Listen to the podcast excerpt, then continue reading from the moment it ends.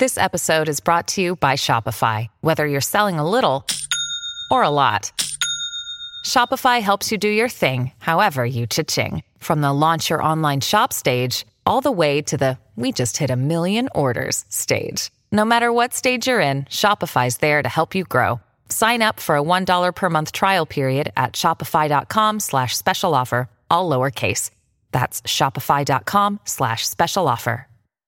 この問題は2020年11月、町田市の小学6年生の女子児童がいじめを訴え自殺したもので、今日第三者委員会が調査結果を市長に提出しました。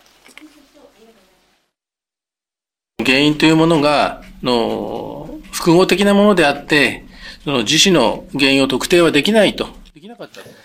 公開された調査結果では、いじめにあたる行為が複数あったと認定しました。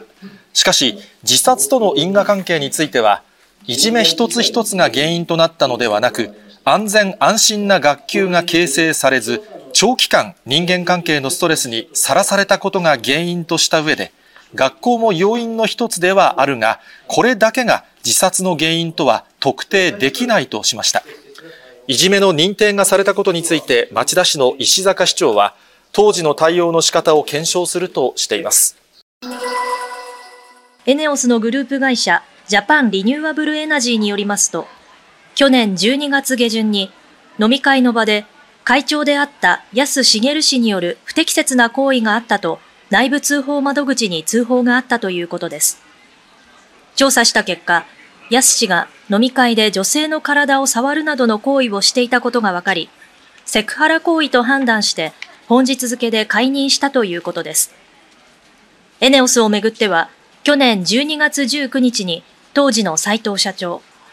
さらにおととしに当時の杉森会長とトップが2代続けて女性へのセクハラ行為で退いています。こうした不適切行為は今回で3件目となり、エネオスの企業風土が問われるのは避けられない状況となっています。ビッグモーターをめぐっては、伊藤忠商事が伊藤忠エネクスと企業再生ファンドの J ウィルパートナーズと連合を組み、経営支援を見極めるため資産査定などを行っていました。関係者によりますと、伊藤忠などはビッグモーターを分割した上で、新会社に中古車事業の大半を引き継ぐ方針です。3月に正式に契約し、4月には新しい経営体制の発足を目指します。また伊藤忠は、ビッグモーターに関わることで、会社の風評リスクの可能性を懸念していましたが、創業家は新会社の経営に関与せず、伊藤忠はビッグモーターの社名の変更も視野に入れ最終調整しています。帝国データバンクが全国およそ1万1400社から得た回答によりますと、正社員のベースアップやボーナスなどの引き上げを予定していると答えた企業は59.7%となり、2006年の調査開始以降最高となりました。賃上げの理由としては、労働力の確保や物価高の中で従業員の生活を支えるためが多く、従業員の給与は平均で4.16%増加すると試算しています。賃金と物価が緩やかに上昇する経済の好循環の実現に向け、春闘の行方は大きな焦点となっています。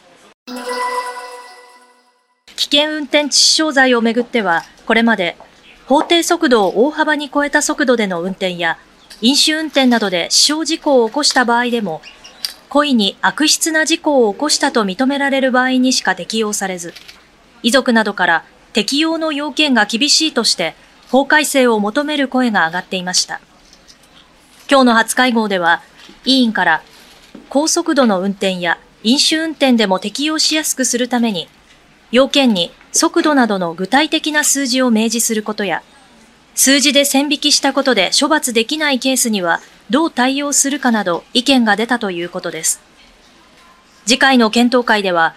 交通事故の被害者団体からのヒアリングが行われる予定だということです。